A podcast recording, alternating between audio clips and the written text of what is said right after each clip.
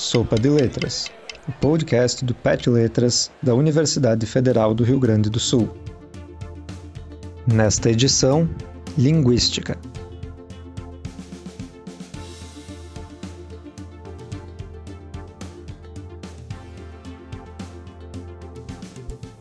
A fórmula mágica para o texto perfeito. Só que não.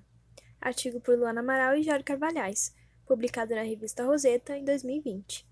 Em 2019, dos quase 4 milhões de candidatos que fizeram o Enem, apenas 53 conseguiram nota mil na redação. A média geral ficou abaixo dos 600 pontos. É curioso observar que, mesmo depois de terem assistido a incontáveis aulas de língua portuguesa, os candidatos ainda não conseguem escrever um bom texto.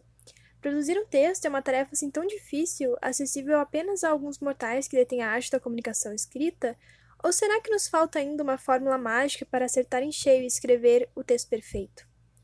A linguística textual, ciência que estuda o texto, responde: nenhuma das alternativas anteriores.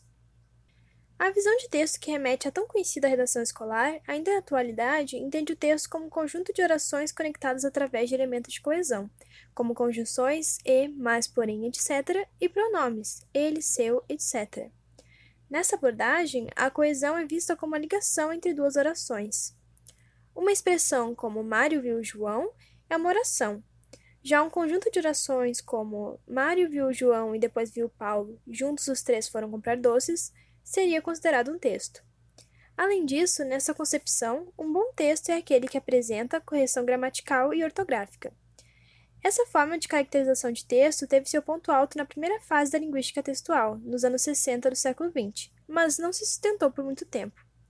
Lendo a descrição do anúncio de classificados abaixo, é fácil perceber por que essa concepção precisaria abrigar em seu escopo novos elementos para tratar dos fenômenos textuais. Descrição: Segunda dona, carro revisado, bancos em couro. Excelente estado de conservação. IPVA 2020 pago. Apenas à vista. Não aceito troca.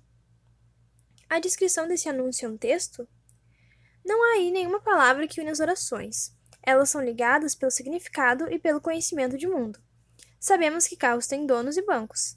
Sabemos que donos de carros pagam IPVA, etc. A descrição também apresenta uma linguagem diferente da considerada correta. As frases são construídas sem verbos, como IPVA 2020 pago, ao invés de IPVA 2020 foi pago. A expressão à vista é construída sem crase, o que contraria as regras gramática tradicional.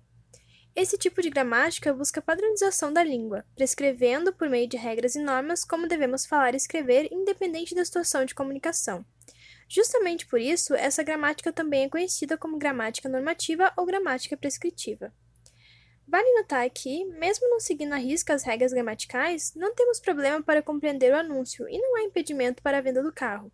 A descrição é, então, um texto situado em seu contexto real de circulação. Assim, a linguística textual reconhece desde a década de 80 que a coesão é apenas um dentre vários fatores colocados em funcionamento para a construção de um texto. No plano verbal, para que um conjunto oral ou escrito de palavras seja um texto, é preciso que tal ocorrência esteja vinculada a uma situação comunicativa concreta, apresentando uma intencionalidade por parte da instância que a produz, uma aceitabilidade por parte do leitor ou ouvinte, uma troca de conhecimento sobre o tema tratado, um equilíbrio entre informações novas e informações supostamente conhecidas sobre o assunto, e um modelo socialmente conhecido a partir do qual a ocorrência linguística ganhará forma. Esses fatores contextuais e cognitivos trabalham a serviço da construção de sentidos e, vistos em seu conjunto, caracterizam o processo de textualização. É esse fenômeno, portanto, que possibilita a uma expressão linguística o status de texto. E o que faz um texto ser bom?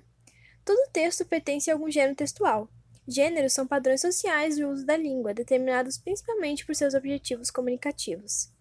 É esse objetivo comunicativo que determina o estilo de linguagem de cada texto, incluindo correção gramatical e ortográfica. O anúncio de classificados é um gênero e tem como propósito comunicativo central apresentar ao leitor um produto à venda. Linguisticamente, nesses textos, é comum a omissão de marcas de coesão, já que eles surgem nos jornais impressos e nesses veículos o valor do anúncio é guardado por caracteres. Assim, a partir de um processo de textualização, o anúncio apresentado cumpre bem a função comunicativa, possibilitando a construção textual dos sentidos. Um bom texto, portanto, resulta de um processo de textualização e cumpre bem o objetivo comunicativo do gênero ao qual pertence. Um bom texto não é aquele que tem correção gramatical e ortográfica. Da mesma forma, não existe uma pessoa que escreve bem genericamente. Pessoas produzem bem e com facilidade textos em gêneros com os quais estão familiarizadas, conforme suas necessidades comunicativas. A redação escolar, como a do Enem, parece considerar o texto como uma compilação de informações sobre determinado tema e como um conjunto de orações ligadas por marcas de coesão. O bom texto, nessa visão reducionista, é o que agrupa orações usando diversificadas marcas de articulação, numa construção linguística marcada por correção ortográfica e gramatical. Nesse tipo de prática, os demais fatores de textualidade são prejudicialmente desconsiderados. O interlocutor, a interação, o contexto, a intencionalidade e principalmente o objetivo comunicativo são colocados em segundo plano, o que contribui para uma escrita descontextualizada e estruturalmente vinculada a uma fórmula mágica e cada vez mais distante da natureza dialógica e interacional que caracteriza a própria linguagem. A linguística textual mostra que a dificuldade de escrever esses textos surge justamente dessa característica da redação a escolha da forma do texto sem um propósito comunicativo em mente, sem a consideração dos demais fatores que constituem o processo de textualização.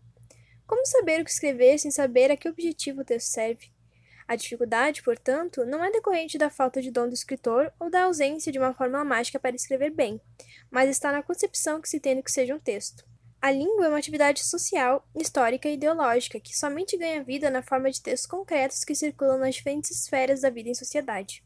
Assim, os textos, exemplares de diversos gêneros, são instâncias de interação por meio da língua, sendo também os mecanismos que usamos para realizar ações, praticar múltiplas trocas linguageiras e atingir diferentes objetivos comunicativos.